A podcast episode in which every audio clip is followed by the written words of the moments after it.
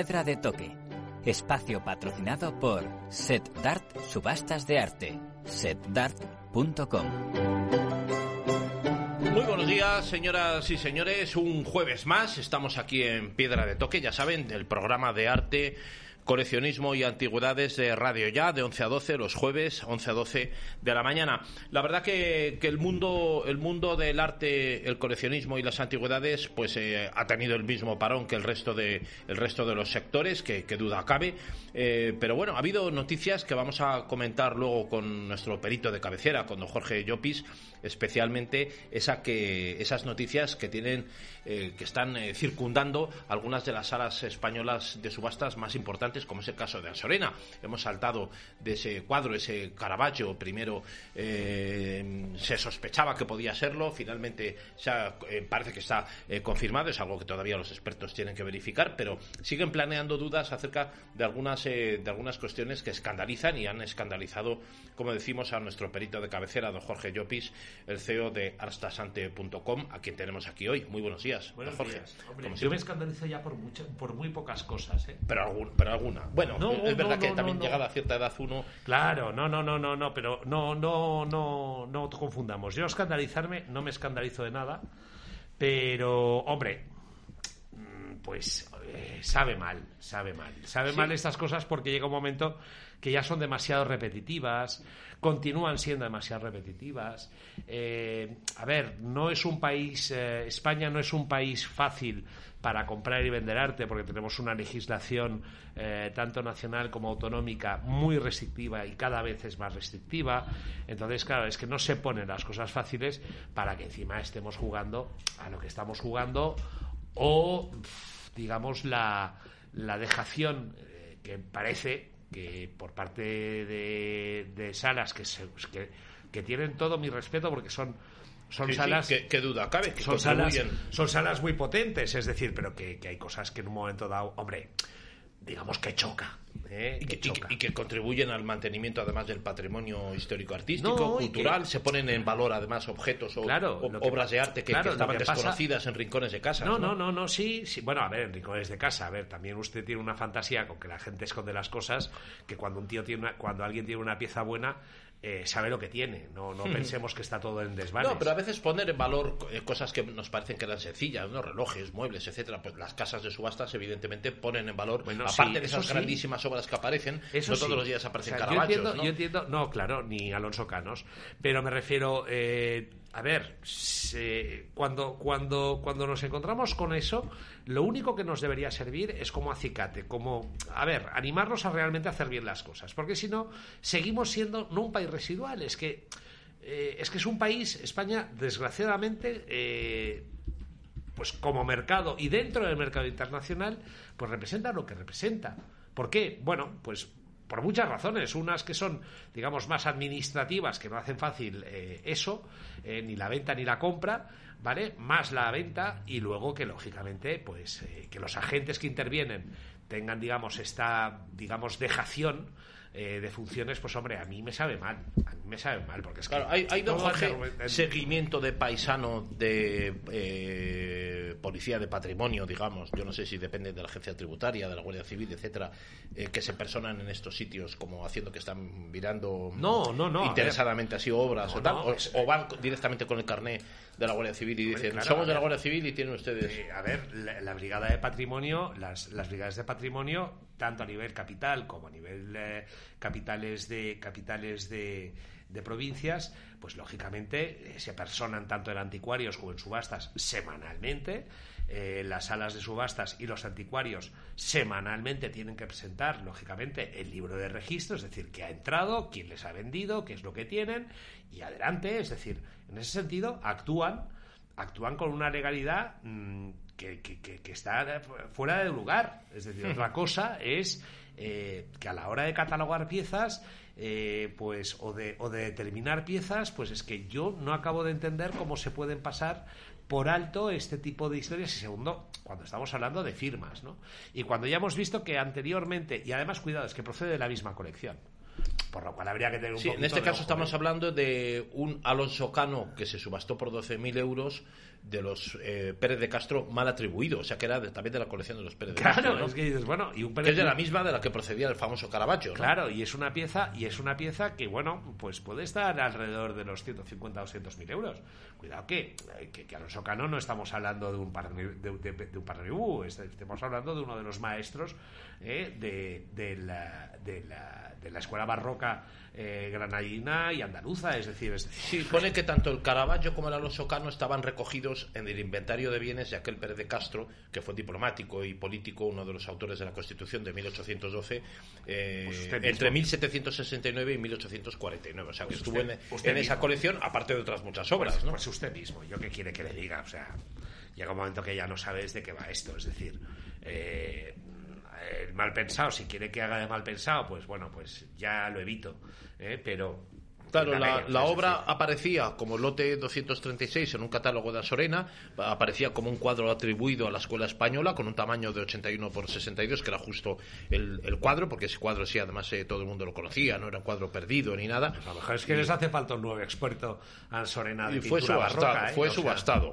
Es que a lo mejor les hace falta un, un, un Fue subastado por 12.000 cuando dicen que el precio de este cuadro podría superar los 150.000 euros. Claro, ¿Eh? Y conf- es que- con- una vez que se confirma la Vuelvo, autoría. vuelvo a claro. repetir, o sea, yo lo que no entiendo es que una de las salas míticas, una de las salas A que Sorena, mantiene, ¿eh? o sea, es decir, todavía no se haya planteado a ver qué pasa con ese te- con el con el experto que tienen de pintura barroca, ¿no? Ya sea española o italiana, que es muy próxima además.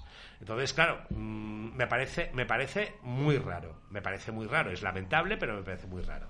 Entonces, bueno, pues nada, que sigan vendiendo coches, yo qué sé, o sea, es decir, pero es que claro, es que pone, pone en duda, siempre estamos, o sea, es que además, misma colección, mismo, mismo propietario, misma sala, no sé, mm, usted mismo. Es la verdad, eh, es la verdad una situación calamitosa para una marca, para una enseña como esa Sorena, que desde luego No, va a dejar mucho que no, pero ¿no? tampoco ya le digo, a mí, a mí usted decía, me escandaliza, no, me indigna, pero, pero bueno, me indigna porque es que eh, lo avisamos, tal cual, creo que en un momento dado, eh, precisamente, eh, la potencia de una sala está en los, en los, en los en los, eh, en los peritos, en los expertos que tienen, ¿eh? y, y bueno, mm, si en un momento dado estamos en esto, pues bueno, pues qué lástima, ¿no?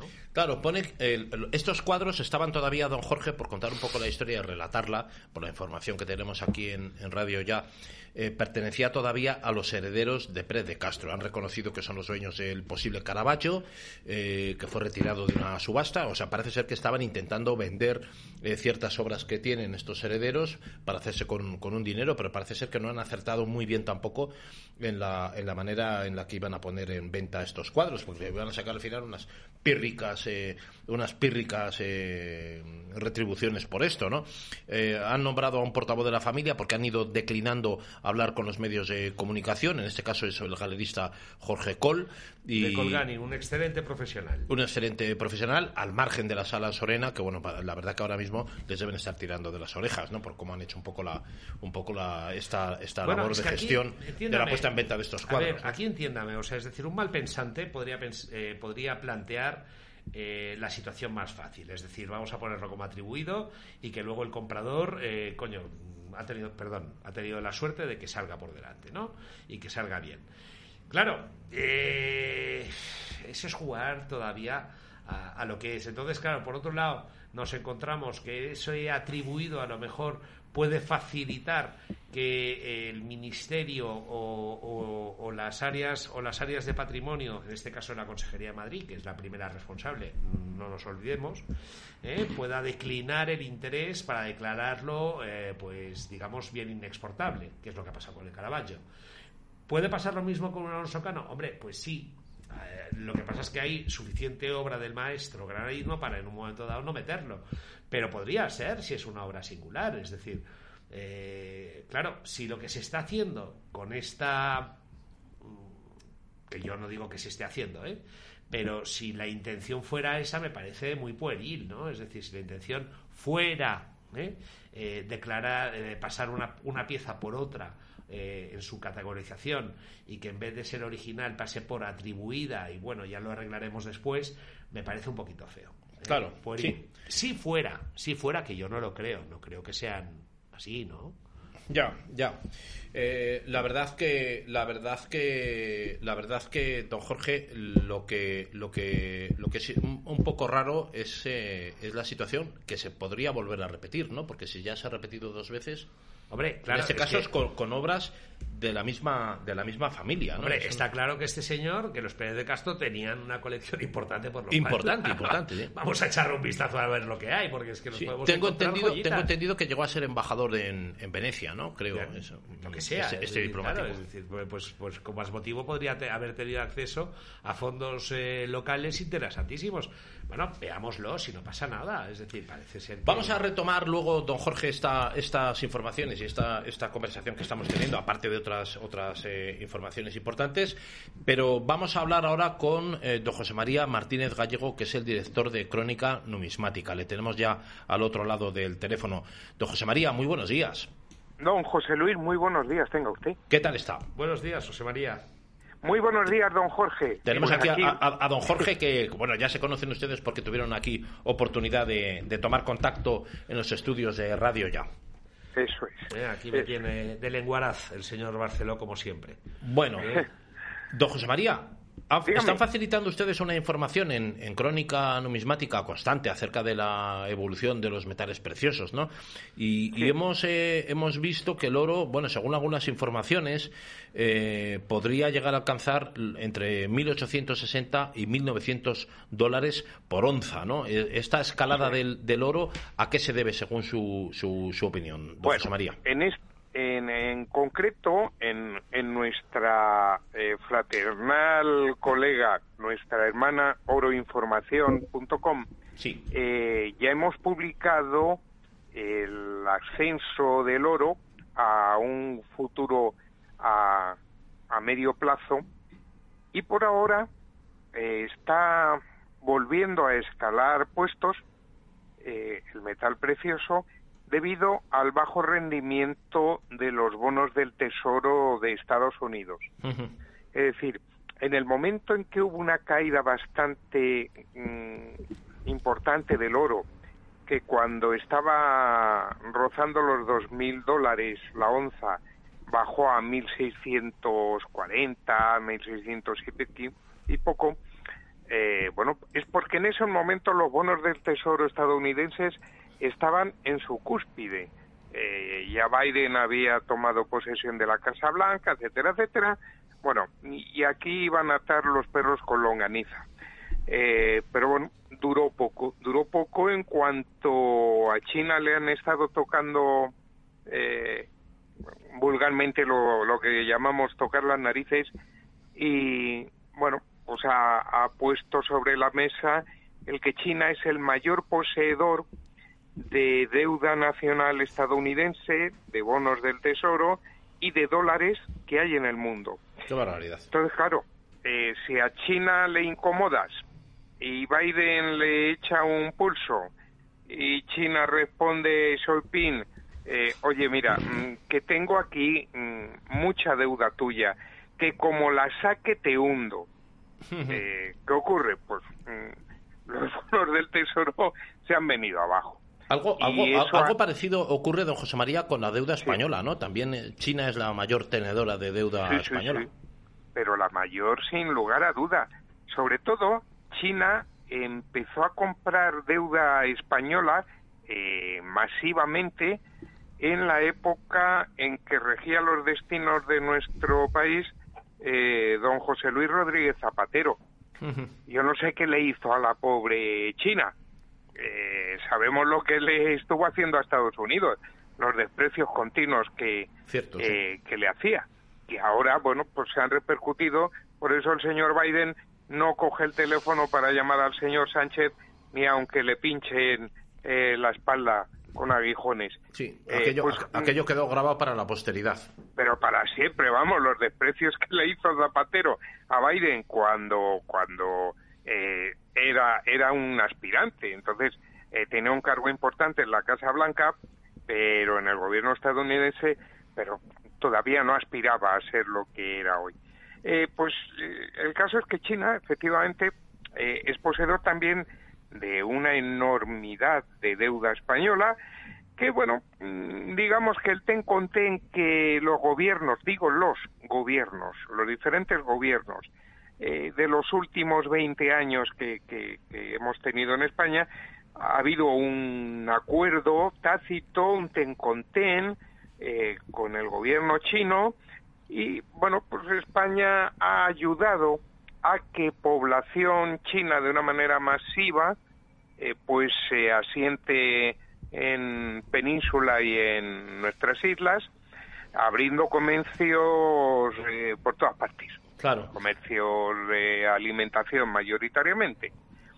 Eh, eso es una es una de, las pequeñas muestras, ¿no? De, de esa cercanía eh, que hay con China y China, pues para hacernos favores, compra, compra, que en un momento dado es un favor porque compra deuda española, con lo cual entra dinero en las arcas de, eh, de nuestro país, de nuestro Estado, pero por otro nos tiene cogido por eso, por salvarse la parte. Lo que se llama el lazo colombiano, José María, es decir, sí, efectivamente. La, corbata colombiana. o el lazo en este caso. Sí, que cuando quieran tiran de ella y sacamos la lengua, pero a base de Pero vamos, sí van a sacar.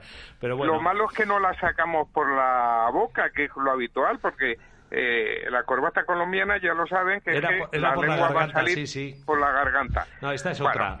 esperemos que no ocurra. Pero vamos a ver, el oro, eh, esta es una de las causas. el bajo rendimiento de los bonos del tesoro. Hay otras. Y hay otras en el sentido de que eh, hay renovadas apuestas por seguir comprando oro. Tanto los bancos nacionales siguen comprando oro para sus reservas, como grandes entidades. Entonces, no es de extrañar que en un futuro veamos otra vez relanzado el oro, por encima de los 1.800 dólares la onza. Hoy mismo, ahora mismo está en unos 1.770 dólares la onza. Pues no es de extrañar que veamos pronto ya en los 1.800 y de ahí, poquito a poquito, seguirá seguirá la escalada. Yo siempre, siempre que hablamos de estos temas, me gusta hablar del oro o la plata como inversión siempre a largo plazo, siempre. No, no a corto plazo a ver si doy un pelotazo hoy para mañana. Eso se puede hacer con otro tipo de, de productos, con acciones bursátiles. Si tengo suerte doy el pelotazo y etcétera. Ah, claro, claro, porque es, ese cortoplacismo y en estos casos además el, oro se está utilizando más, don José María, me parece a mí modestamente, más para retener el valor de la inversión que pensando en especulaciones futuras o tal, ¿no? O sea, eh, es, una de las buenísimas maneras que existen de mantener el valor de una inversión sin que se desvalorice o pierda o tenga riesgos de mercado. El oro en principio mantiene una demanda siempre constante y bueno, eso es lo que garantiza que luego tiene liquidez, ¿no? Pero tiene liquidez prácticamente inmediata, ¿eh? Sí, sí, y en todo el mundo. Y en todo el mundo, y en todo el mundo. Claro, claro, claro. Ese, A veces vale más una monedita de oro de un, puñadito de soberanos que, tener dólares o euros que cambiar, ¿no? Es, depende de la circunstancia. que nuestro querido y envidiado James Bond llevaba siempre un cinturón con soberanos de oro a todas partes y cuando necesitaba cash, cuando necesitaba liquidez, sacaba una de sus piezas, uno de sus soberanos, y, lo convertía en dólares, en libras, en francos, eh, la moneda que había en la gran época de, de nuestro James Bond antes de que llegara el euro. Pero fíjese una cosa que le digo. Desde Rusia eh, eh, el oro, el oro, el oro, el oro, muy bien. pero pensemos en la plata. Y sobre todo, si hay un metal ahora que está en auge, que está potente, que está firme, que va como dicen los castizos, que se sale el paladio. El, paladio, cotiza a 2.930 eh, dólares la onza. 2.930.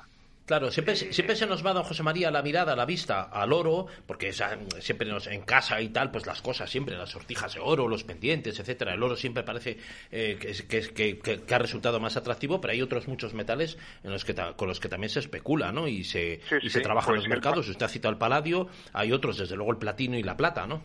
Sí, efectivamente. Y sobre todo para usos industriales. De ahí que se disparen sus precios y se mantengan eh, la industria del automóvil absorbe mucho platino y paladio, muchísimo, para los catalizadores y otros eh, otros eh, cacharrillos que llevan los motores eh, y, los interiores de los coches y tiran mucho de ahí. E igual que de la plata tira, por ejemplo, las placas solares. Por ejemplo. Entonces, la industria está haciendo que esos metales pues estén ahí potentes eh, estén ahí potentes. Pero más cosas, más cosas. Claro. Pregunte, pregunte. Don, José María, sí, otra, otra, otra cuestión que también le quiero preguntar y, que han publicado ustedes también información. Estamos ya en la cuenta atrás para canjear las pesetas, ¿no? Hablaba usted hace un rato de, de esas monedas europeas que había en los eh, tiempos de James Bond y lo comentaba don Jorge eh, cuando no existía cuando no existía el euro todavía, pero bueno, es, hemos iniciado ya esa cuenta atrás para canjear las pesetas. Hay algunas que incluso pueden alcanzar algunas. Hay que tener cuidado con cuáles son las que llevamos a cambiar, suponiendo que tengamos todavía algunos billetes de mil pesetas de los antiguos o de 100 o de 500, que hay gente que todavía ha guardado en algún cajón algunos. De hecho, se sabe que hay todavía mil millones de pesetas eh, guardadas por ahí, entre pesetas y billetes, pues que están en, cajones, en dormitorios, en botes de esas monedas antiguas que guardábamos y tal, ¿no? estas monedas todavía se pueden cambiar, ¿no? Sí, vamos a ver. Eh, los datos oficiales del Banco de España nos dicen, eh, digo datos oficiales, eh, que la cifra estaría en unos 1.590 millones mm, de euros. De euros. 1.500 millones de euros, decía yo. 1.500 millones, de, euros. Claro, es muchísimo eh, Pero bueno, mm, mm, usted ha dado una cifra yo creo que, es bastante acertada. La fecha estaba prevista para el, el 30 de diciembre de 2020, pero el Banco de España decidió ampliar hasta el 30 de julio, repito, el 30 de julio va a ser la fecha límite para poder canjear en las distintas oficinas que el Banco de España tiene en diversas capitales de provincia y en Madrid capital, por supuesto, para ir a canjear, a canjear estas piezas. Repito, tanto monedas como billetes. Los billetes eh, a canjear serían los emitidos a partir de 1939, a partir de 1939, cuando ya el Banco de España eh, en Burgos vuelve otra vez a Madrid, eh, y eh, las monedas, pues ya desde los años 40, pesetas, monedas de 50 céntimos, monedas de 5 pesetas, etcétera, etcétera. ¿Las monedas desde cuándo? ¿A partir de cuándo? ¿De qué fecha? 1940. 40, ¿no? Y los billetes Sí, lo mismo. Eh, la, la, peseta ya eh, que se emite cuando el Banco de España, eh, cuando acaba la guerra civil, cuando finaliza la guerra civil, ya es a partir de los años 40 cuando empiezan a, bueno. a acuñarse porque todavía se utilizaba billetes de una peseta, billetes de dos pesetas. Entonces, mm, Claro, tenemos que recordar a los oyentes, don José María, aprovechando esta, esta intervención suya, eh, de profundo conocedor además y como director de crónica numismática.com, que cada mil pesetas que uno se encontrara, ya sean en monedas o sean en billetes, le van a dar seis euros. Esa es la, razón, porque el cambio va al cambio oficial, ¿no? Va al cambio oficial. Una pregunta. Va al, cambio, sí. Una pregunta, José María. Yo, por ejemplo, no sé, ¿eh? a lo mejor como yo, muchos oyentes yo conservo en casa a lo mejor, pues no sé si vale la pena, pensamos que no vale la pena, 5 o 6 cinco o seis mil pesetas, billete de mil o alguno billete de cinco, y dices, bueno, mira, lo conservaré como recuerdo. Yo lo que estaba pensando, digo, bueno, a lo mejor vale la pena cambiarlo ahora y después a lo mejor ir a algún mercadillo y comprar algún algún mercadillo o alguna sí o alguna feria y comprar algún billete que seguramente saldrá mucho más barato que no lo que me pueda dar el Banco de España ahora mismo por esos dos esas seis mil pesetas que tengo que serán unos pues eso pues bueno de 30 euros 30 me parece bien me parece bien la pregunta. Aplíquelo a billetes aplíquelo a moneda pero hablamos de billetes. Sí. El Banco de España no se va a fijar en qué estado de conservación va a entregar usted esos billetes en pesetas.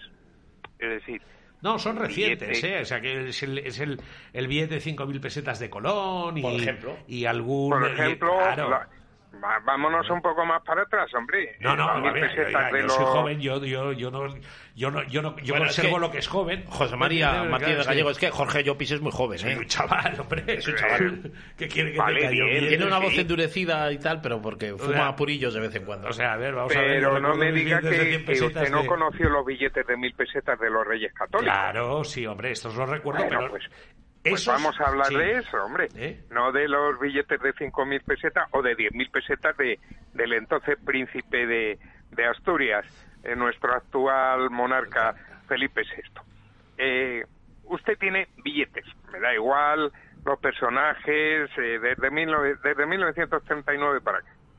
El Banco de España no va a, a mirar, a sopesar, eh, ni con lupa, ni con gafas, ni a simple vista, eh, si el billete está bien conservado o mal conservado. Le da igual. Simplemente ve que es un billete auténtico, eh, que está doblado, que está roto por una esquina. A eso le da igual el Banco de España.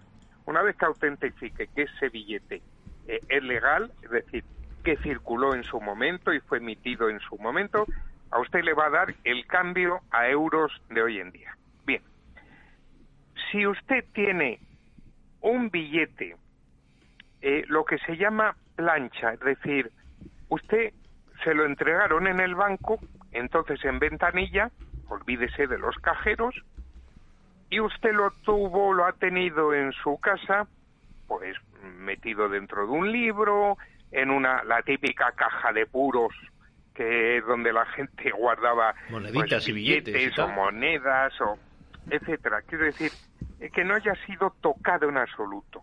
Un billete perfecto.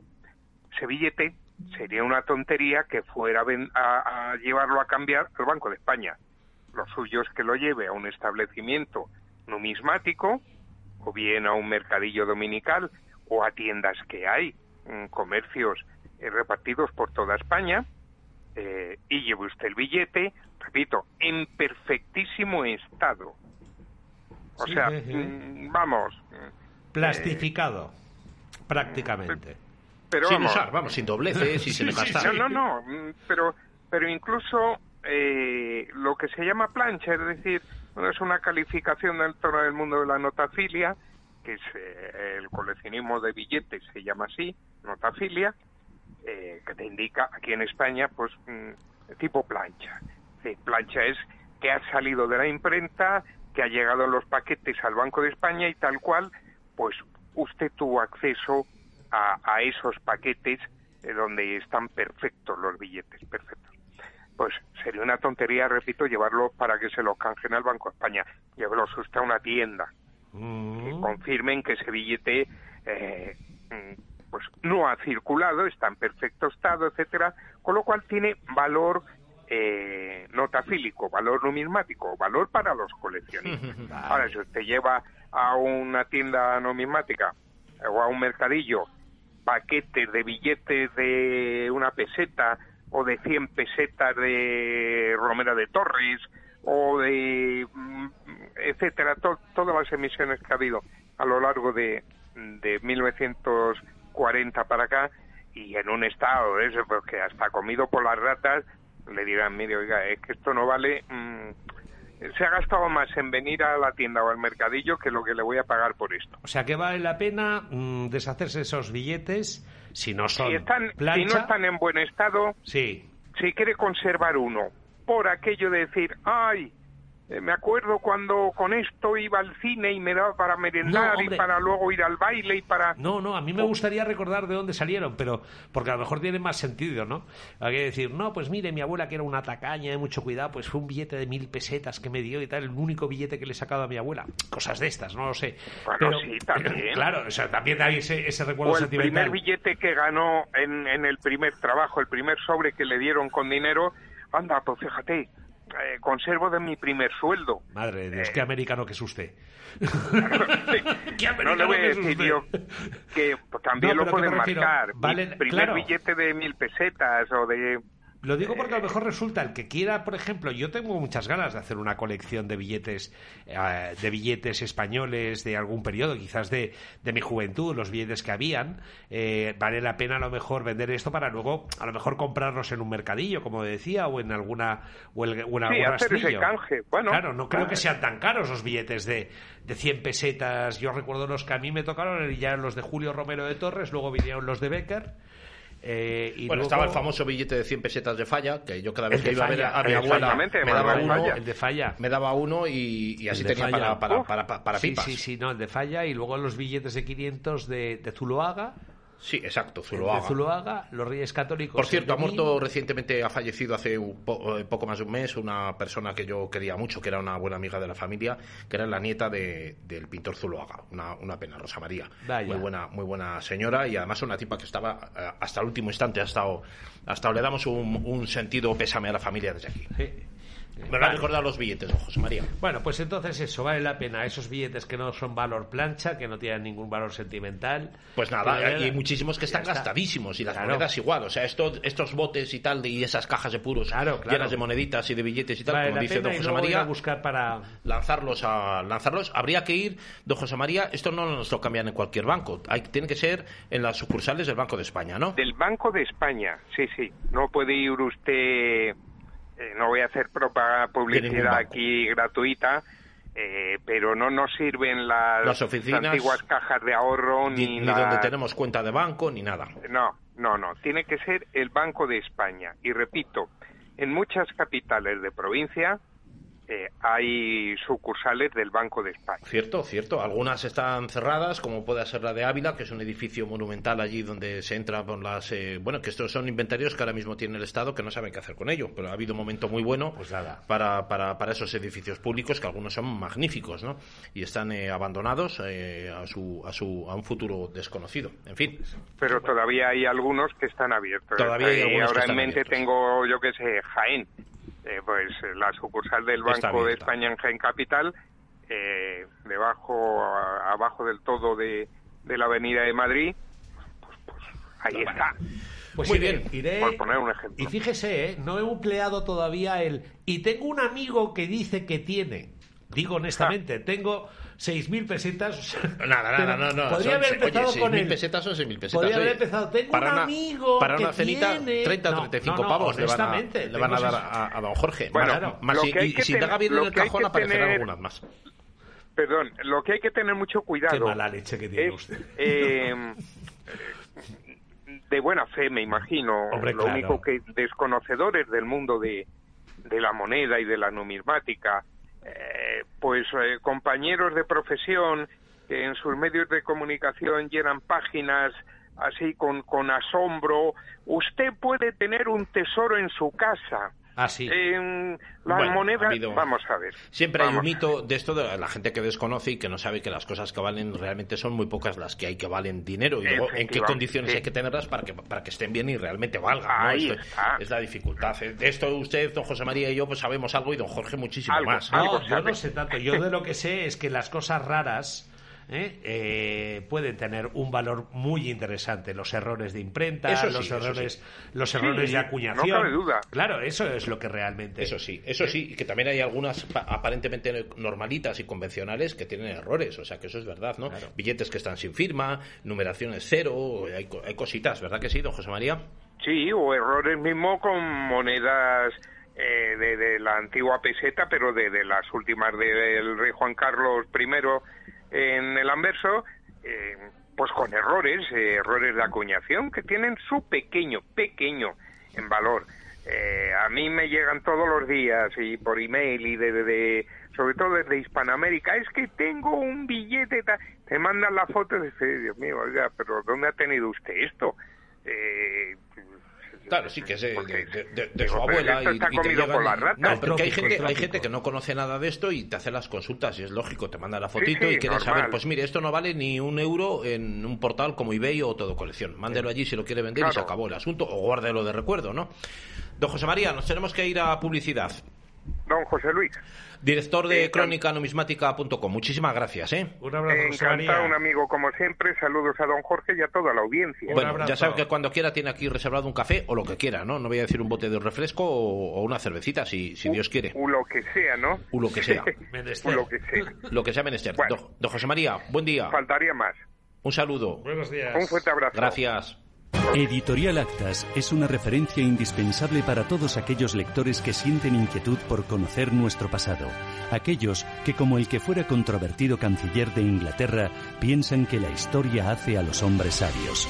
Editorial Actas, un lugar de resistencia, un lugar de defensa de la historia rigurosa y veraz de la España tradicional y de sus valores. Editorial Actas, siempre en grandes superficies o en tu librería habitual. Consulta nuestras novedades en actashistoria.com.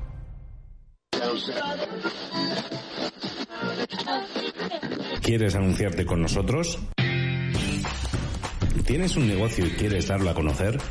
Llámanos al teléfono 616 41 86 84 o escríbenos a radioya arroba porque anunciarse en Radio Ya es muy muy rentable. Llámanos al 616 41 86 84 o escríbenos a radioya arroba radioya.es.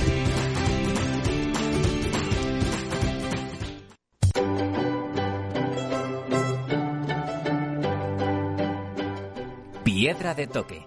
Espacio patrocinado por Set Dart Subastas de Arte. setdart.com. Continuamos, estamos en Radio Ya, estamos en Piedra de Toque, el programa de arte, coleccionismo y antigüedades. Estábamos hablando con, con don Jorge Llopis, hemos dejado atrás a don José María Martínez Gallego, el director de crónicanumismática.com, que nos ha dado alguna, alguna información muy interesante. Bueno, fíjese, don Jorge, Miguel de Cervantes eh, se le reconoce como el mejor paradigma de lo que se entiende que es marca España. Bueno, en, en la lengua española está hablada por casi 600 millones de, de personas, es oficial en lástima. 21 países y es la segunda lengua eh, nativa, después del chino, más hablada en todo el mundo. Es verdad que el inglés es como el latín, es la lengua hablada por una inmensa mayoría de, de personas, incluidos los chinos y muchísimos hispanohablantes, pero desde luego el español es la segunda nativa, o sea, natal, ma- eh, la lengua materna, más hablada después del chino. O sea que se, esa Pues es qué lástima la- que solamente la Miguel de. Cervantes, porque tenemos muchas, muchas, Habría muchas muchísimas, figuras. ¿no? Habría ¿Eh? muchísimas. sí. Muchísimas. Es, eh, hombre, por un lado, perfecto, fantástico, pero qué lástima que solamente se nos reconozca marca Por- España por Miguel, por uno solo de Bueno, nuestros. Miguel de Cervantes de está reconocido como joyas, unos- ¿no? una de las, de las cúspides, ¿no? pero bueno, no, seguramente no, no, habría Goyas, seguramente claro. habría Goyas y habría eh, Velázquez. habría Claro, otros, claro, claro. Lo que pasa es que, bueno, al final nos tenemos que contentar siempre es el, el contente del. Y, del y- y tonto. algunos monarcas, cuando el imperio Por eh, no se ponía el sol en por ese ejemplo, imperio, por por ejemplo, ejemplo. Felipe II sería una marca España. Lo que pasa es que para muchos con una leyenda negra aditiva, ¿no? Claro, añadida. si quiere que hablemos de la leyenda negra un día hablamos, pero en fin, yo ya es que podemos me- en eso. También me cansa mucho. Y, dos, y dos, sí, a mí me fatiga bastante. Claro. Y dos noticias más que tienen que ver con, con precios en subastas. Un Batman número uno que sigue, ha seguido rompiendo récords.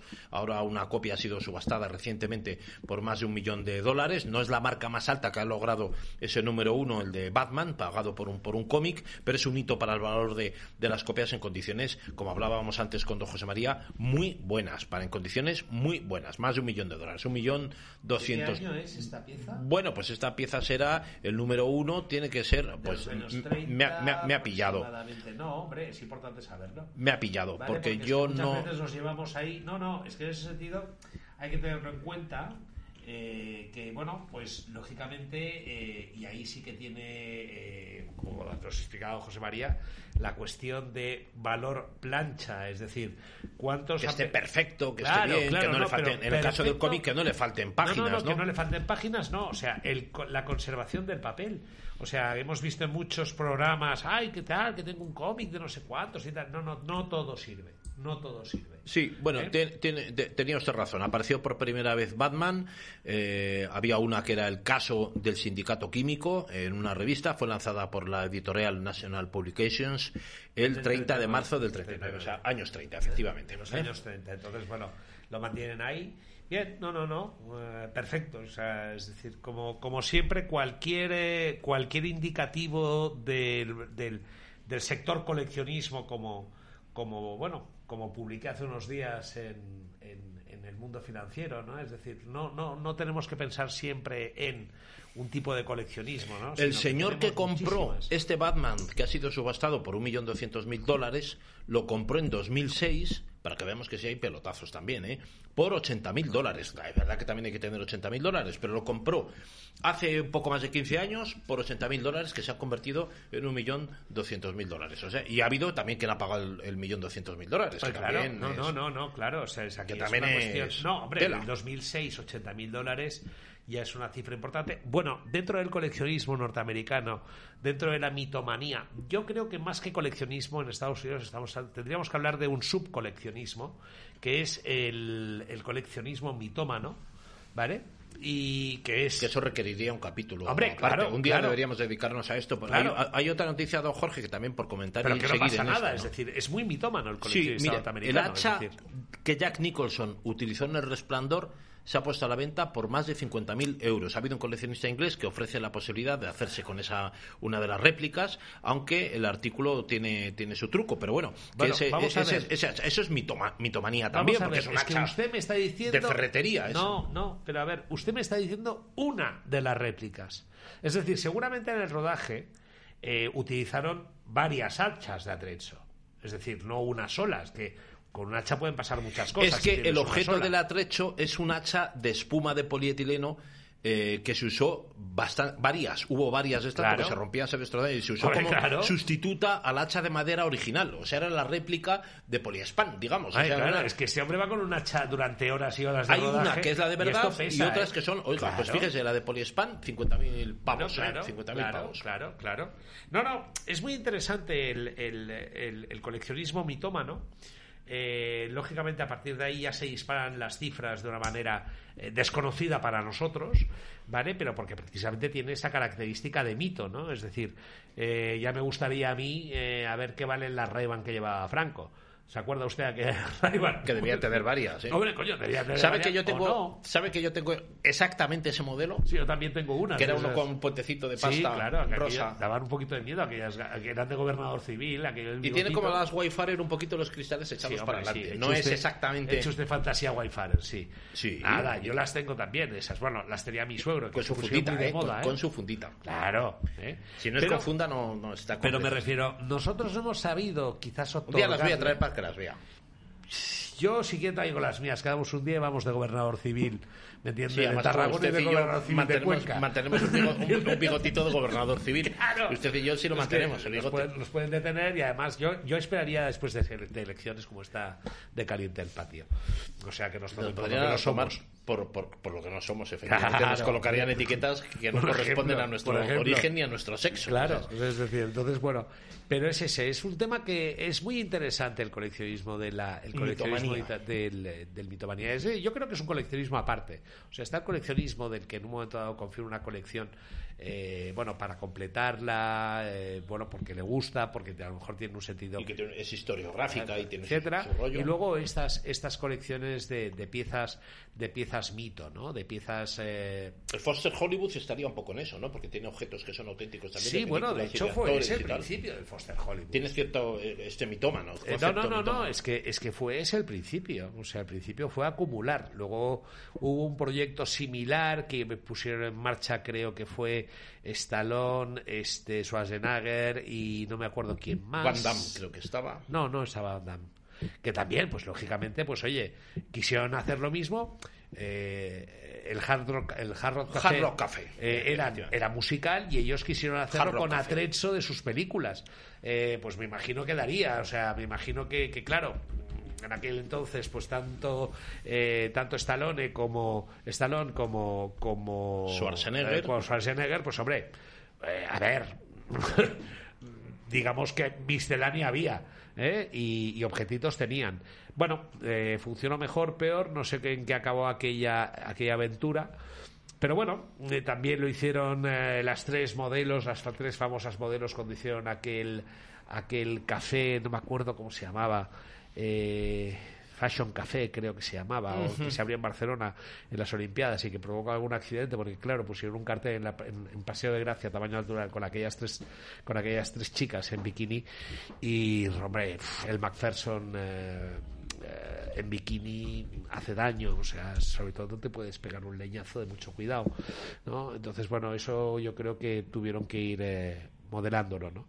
Pero bueno, tendríamos eso ahí. ¿Qué más noticias Mi- mitomanía. La- un último detalle, fíjese, la- las de poliespan, las hachas de poliespan del resplandor que llevaba Jack Nicholson estuvieron en, en ese entorno de, las, de los 50.000 euros, pero eh, aunque pueda parecer una locura eso, lo cierto es que hay que tener en cuenta que el hacha de madera original y con su golpe de comprada en ferretería para la película eh, es la única que sobrevivió al paso del tiempo, se vendió en 2019 por casi 200.000 euros. Es que había una. Había una solo, 200.000 Claro. euros por el hachita de, de Claro, Jack Nicholson. resto era ¿no? trecho, entonces a partir de aquí... No, y el claro, atrecho interesante, el atrecho es pues como lo del parque de atracciones, más o menos Claro. lo mismo. O sea, en, en- poliespan y, y cartón piedra.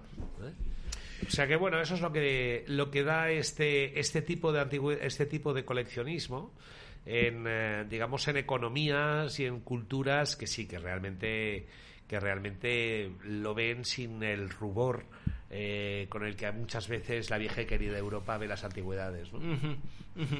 Eh, don Jorge, en el asunto este que estábamos hablando antes, que no es tanto mitomanía, aunque también con los grandes autores puede haber una cierta mitomanía, ¿no? Eh, evidentemente, si alguien tuviera los zapatos de Goya o tuviéramos los pinceles de Miguel Ángel, pues eso entraría dentro del terreno de la mitomanía, más allá de lo que es la propia obra, obra de arte en sí, ¿no? Los dueños de, de esto que veníamos comentando antes, los dueños del supuesto Caravaggio, parece ser, según algunas fuentes, recibieron también ofertas millonarias antes de que se intentara subastar. Esto es una cuestión bastante oculta, ¿no? Parece que la familia Pérez de Castro, que eran los dueños de, de ese, de ese Alonso Cano y también de ese Caravaggio, que es el que arrancó, con el que arrancó toda esa historia, que se está convirtiendo en una especie de culebrón, ¿no? Es un culebrón Hombre, sobre arte. Es que es lo que volvemos. Lo que, Pues ya lo parece que... recibieron ofertas de varios millones de euros. Qué raro que luego quisieran subastarlo por 1.500 euros, ¿no? No, pero vamos a ver, es que yo creo, yo creo, eh, José Luis, que es que, a ver, cuando tú tienes una pieza de este tipo, eh, desgraciadamente en España tenemos algo eh, que, bueno, que está bien, porque además es lo que preserva, pero yo, sinceramente, tenemos una legislación muy restrictiva a la hora de vender. Y, y, lógicamente pues al propietario no le hace falta no le no le gusta pasar por esa por esa por, por, por, por el tubo no es decir a ver yo yo si tuviese una pieza de este tipo qué hago yo en mi casa con una pieza de este tipo hombre pues o la intento vender o intento que en un momento dado eh, se quede en España. Me gustaría que se venderle que se quedase en España pero cuando estamos hablando de un maestro de este tipo cuya pieza cuyo valor podría estar pues en el que está en el que ha comentado por ejemplo el señor Coy de, de que podría estar por encima, muy por encima en una primera oferta de unos 40 para luego alcanzar piezas superiores. Primero, en España no hay coleccionista, no hay comprador para este tipo de piezas a ese precio. No lo hay, no lo hay. No lo hay, o sea. Claro, pero ¿cómo entonces puedes vamos a ver, que- suponer o sospechar que tienes una gran obra de la que has recibido ofertas de varios millones de euros y te vas directamente a Ansorena a venderlo por 1.500? No cuadra, ¿no? Yo es que no quiero, a ver, no quiero aventurar, porque todo esto es aventurar. Eh, y yo no soy uno, no soy el oráculo, es decir, eh, No, claro, yo puedo, claro, claro. yo puedo sospechar, a partir estimar. de a partir de actuaciones similares de otras salas, en otros escenarios, en otros mercados, ¿eh? Eh, que se puedan dar situaciones, digamos, un poco anómalas, por dejarlo de alguna manera, ¿no? Pero, a ver, eh, le repito que es que yo supe quién era uno de los eh, compradores y que además tenía autorización. Y hablamos de muchos millones. No dos, tres, ¿Por qué cuatro. renunciaría la familia a venderlo? ¿Porque no lo podía exportar? Hombre, porque lógicamente. eh, porque había dudas de que lo Porque podía lógicamente, una vez este cuadro eh, se incoa para ver si puede. eh, para, para, para, para, para establecer una posible exportación, ese cuadro ya no vale eso.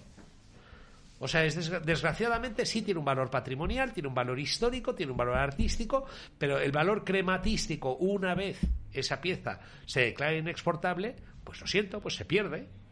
se pierde. Es decir, mantiene su valor artístico, por supuesto, mantiene su valor histórico, por supuesto, mantiene su valor patrimonial, por supuesto, pero no su valor crematístico. Desgraciadamente hay países, como eh, deberíamos hacerlo, como países como Francia o como Inglaterra, que en un momento dado el Estado paga al, al, propietario. se lo compra directamente. Se lo compra directamente en el precio que se estipula. ¿eh? Y bueno, o, un precio negociado, supongo. No, bueno, un precio negociado, pero un precio alto, ¿eh? que no le da, no le da al, al, al propietario pues vergüenza ¿eh? porque es vergüenza lo que te puede pagar si es que te lo paga, porque lo malo de esto es que al final te lo declara inexportable y de esto no se hace cargo nadie más que el propietario que tiene que seguir pagando el mantenimiento de ese cuadro, mantenimiento. decían la restauración, ¿Eh? Hablemoslo, ¿eh? mantenimiento para que nos entienda el, oyente, es decir, mantenimiento es la restauración, el seguro, la conservación, la cesión para que exposiciones. No robar, que no se pueda quemar, que no se... Eso cuesta mucho dinero. Entonces, claro, mm, lógicamente, pues cuando tú tienes un, cargo de este tipo, pues o Reino Unido sí hace tanteos y ofertas a los propietarios de obras y Francia y compran y, compra. Y además sí son inexportables a precios digamos justos sí justo. es decir a precios inexportables pieza inexportable sí no va a salir del país jamás pero te la pago a precio justo. No se preocupe que se la compro yo. Claro esto claro es que yo no sé yo no sé si esto, por ejemplo, se declara inexportable, ¿cuál va a ser el precio de esta periódico que ha hecho un mix ahí de fotografías. ¿Cómo quedaría el Museo del Prado con los dos Caraballos juntos? Bueno, pero es que, bueno, es que hay muchos más espacios que el Museo del Prado, ¿eh? A lo mejor. Además esto. Por ejemplo, ¿eh? es decir, a lo mejor si quieres meterlo todo en el Prado, tienen esta voracidad museística, pero hay espacios que además por ejemplo, el Palacio Real, ¿eh? además, esto, ¿eh? además esto. Palacios reales ¿eh? y, y espacios de patrimonio nacional. Pero me refiero que, bueno, pues si lo quieren, pues el problema es ese, la voracidad en ese sentido de, bueno, muy bien, vale, ahora qué vais a pagar por esto. Eh, no, no podemos pagar. es que tampoco tenemos una ley de mecenazgo que favorezca que grandes empresas o, o, coleccionistas hagan ese desembolso. ¿Por qué? Porque es que tampoco les compensa. Entonces nos encontramos con lo mismo, es decir, tenemos una, tenemos una legislación muy estricta para preservar ese patrimonio, para que nos salga, pero que es que, claro, te puedes encontrar, lógicamente, con trucos eh, que se puedan dar, ¿no? Trucos o tretas, llamémoslo de alguna manera, ¿no? Claro. Entonces, bueno... Eh... Un culebrón que no parece que vaya, que vaya a ceder. Bueno, es que me gustaría ver la tercera que saldrá, Es una historieta, porque tiene que haber historietas y No, no, es que va a salir una tercera, Qué ¿eh? casualidad que todas han estado ligadas a la Sala Sorena, pero además eh, a los mismos herederos de Padre claro, ¿no? ¿Usted cree que, solamente tenían dos? No, no, Seguramente vendrán más. Un pasillo entero. Claro, lógicamente. O sea, es que vamos, vamos a hacer unas risas que yo creo que en un momento dado más vale que vayan contratando los de Ansorena a un experto en arte en arte barroco decente ¿vale? Eh, no sé si lo que tiene ahora es un becario o lo que es, pero que sí, porque es que, claro, es que yo no sé hasta qué punto puede aguantar ¿eh? envites de este tipo. O sea, es que, vamos, es que yo. Bueno, el consejero delegado de Ansorena sí ha salido un poco al paso, no ha querido pronunciarse sobre los propietarios del Alonso Cano, que eran los mismos que los del Caraballo, aparentemente. de doña Ana Mato, ¿no? Eh, Jaime Mato, ah, y ha señalado que no tenían mucha información acerca de la obra y que él considera, o considera la sala, Ansorena, que el precio de salida de la subasta estaba dentro de lo que el mercado ha venido teniendo por costumbre. Vamos a ver, es que la legislación española marca ese conocimiento por parte debe es que es que claro de golpe por rato te vienen con este tipo de historias no sabíamos tal oiga usted usted eh, debe conocer lo que dice la legislación española respecto al comercio de este tipo de piezas. O sea si un carnicero sabe lo que tiene que hacer con la carne ¿eh? o un tratante de caballos es que se están poniendo ustedes a la altura de este tipo de, de comerciantes. Yo no sabía no sabía. Hombre cuidado eh cuidado no, no nos hagamos los tontos que está estipulado. Y si no, oiga, que vayan a algún curso de Derecho de Arte. ¿eh? O sea, que hay muchos, ¿eh? no, no fastidiemos, o sea, es que eso está legislado y está estipulado y regulado. Y más en España, muchísimo más en que no puedes decir que te llega un cuadro de repente y atribuirlo así. Bueno, siglo XVIII, lo sacamos a subasta y ya está, autor desconocido. Claro, es que y lo pones allí a subasta. depende de lo que quieras hacer. A partir de aquí ya pasamos a la parte de comercio ficción que yo no quiero entrar ahí porque, en fin, yo no sé si esta casa me podría cubrir legalmente ante una demanda. ¿Me entienden? Así de claro. Bueno, no, que tampoco nos vamos a escurrir aquí Claro, más, de, claro, más de la cuenta. Es que yo no lo sé, es decir, a lo mejor sí, a lo mejor, oiga, yo qué sé, a lo mejor no se han enterado. Bueno, pues si no se han enterado, cuidadito.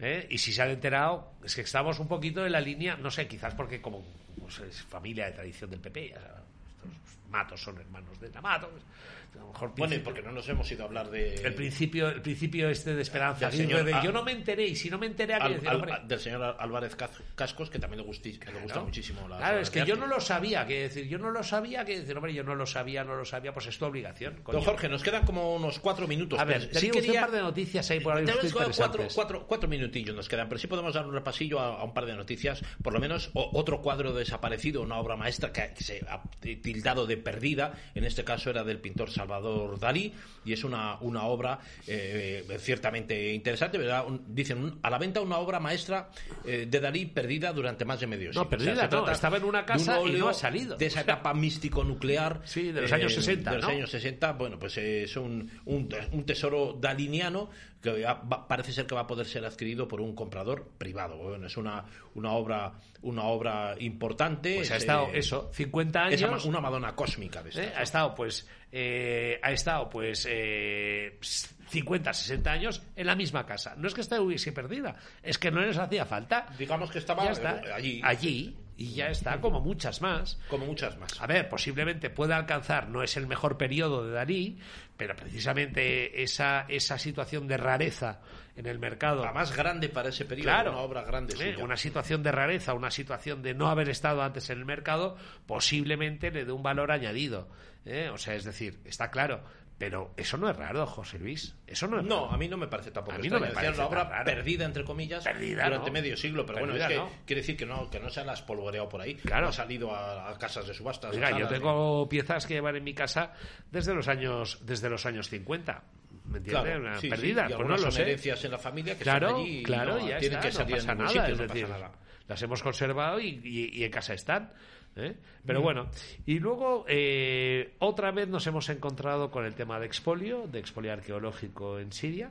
Cierto, cierto, cierto. Hay Eh, una noticia ahí de. ah, Se ha frus- frustrado aparentemente en Siria un intento de contrabando de piezas arqueológicas, eran como 350 piezas. Bueno, yo no sé si está redactada por quién debe estar redactada, a lo mejor por la agencia de noticias siria y aquí está traducido, no sé quién la habrá traducido, pero eh, fíjese que hay una mm, indicación muy clara de la intervención de grupos terroristas en el saqueo.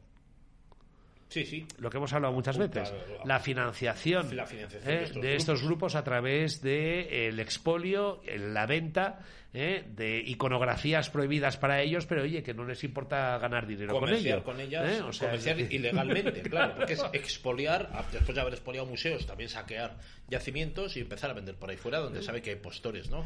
Hay un mercado. Y yo creo que para rematar tendríamos la, fa- la, la buena noticia de la recuperación de, de esa edición eh, del museo, eh, robada en el Museo de Ciudad Real del, eh, del libro, de ese libro de Darwin, de la... El origen de las del especies. origen sí, de las especies. La biblioteca que lo custodiaba ha denunciado a un sujeto por robar aparentemente más de 100 libros. Bueno, Aquí había uno de ellos que era la primera, la primera edición del origen de las Aquí especies. hay Por cierto, tiene usted muy buena memoria. Hay dos cosas muy interesantes. Comentamos ayer estas noticias y usted las ha rescatado al vuelo, ¿eh? Eh, aquí eh, han habido dos cosas interesantes. Uno, ¿qué han sido las, las empleadas de la limpieza las que han encontrado los dispositivos electrónicos, me imagino aquellos adhesivos eh, Sí, que, son como, protegen? como- como los de los zapatos. Sí, cuando sí, sí. los quiere robar en el corte inglés Pues y, estaban ya y estaban, estaban, escondidos en las estanterías. Me imagino que el tío iba arrancando y las iba poniendo en los Con- anaqueles de arriba. sacaba. ¿Vale? Y luego, eh, otra vez, eh, ¿dónde se vende eso? No, no, claro. Pues se ha vendido en una página de comercio abierto en Internet de coleccionismo y antigüedades. No sé cuál, eh, pero desde luego, desde luego, ya que estamos hablando de comercio, eh, estas páginas... Un minuto, don Jorge. No, no sale, no sale la página ¿eh? donde se vendía, se vendía por internet. Lógicamente, Cuidado si con estamos con eso, eh, vamos a tener, yo no sé hasta y esto qué sí punto. que es además muy, muy, muy, muy difícil de detectar, ¿no? Bueno, Estamos sí, pero es que a lo mejor, es que a lo mejor sí que ahí sí que tiene que haber por parte de autoridades eh, Una cierta vigilancia. una cierta vigilancia y que en un momento dado el mismo rigor que se le pide a, a tiendas de calle ¿eh? a tiendas físicas. pedirlo por internet. Tenerlo por internet. Y quién es el que compra y el que vende. Nos tenemos que ir con esto, don Jorge Llopis, esa, esa vigilancia que se insta también a no solamente a los comercios físicos, sino también a, como muy bien dice don Jorge Llopis, el CEO de arstasante.com, eh, a las tiendas de internet donde todos podemos comprar y vender sin mayor, sin mayor problema. Sí recordar el fallecimiento de Rosa María Suárez Zuluaga, la nieta del pintor Ignacio Zuluaga, parece que estaba muy ilusionada, ella era gran amiga de, mi familia y bueno, pues la muerte la, la, ha sorprendido. Estaba muy pendiente de una, de una inauguración de una exposición sobre el pintor Zuluaga que se había organizado en la capital de Estonia. En fin, nos unimos al, al pésame a la familia Zuluaga por esta gran pérdida de la nieta de, del pintor y, a todos ustedes, señoras y señores oyentes, nos despedimos, les invitamos a que continúen aquí conectados en radioya.es.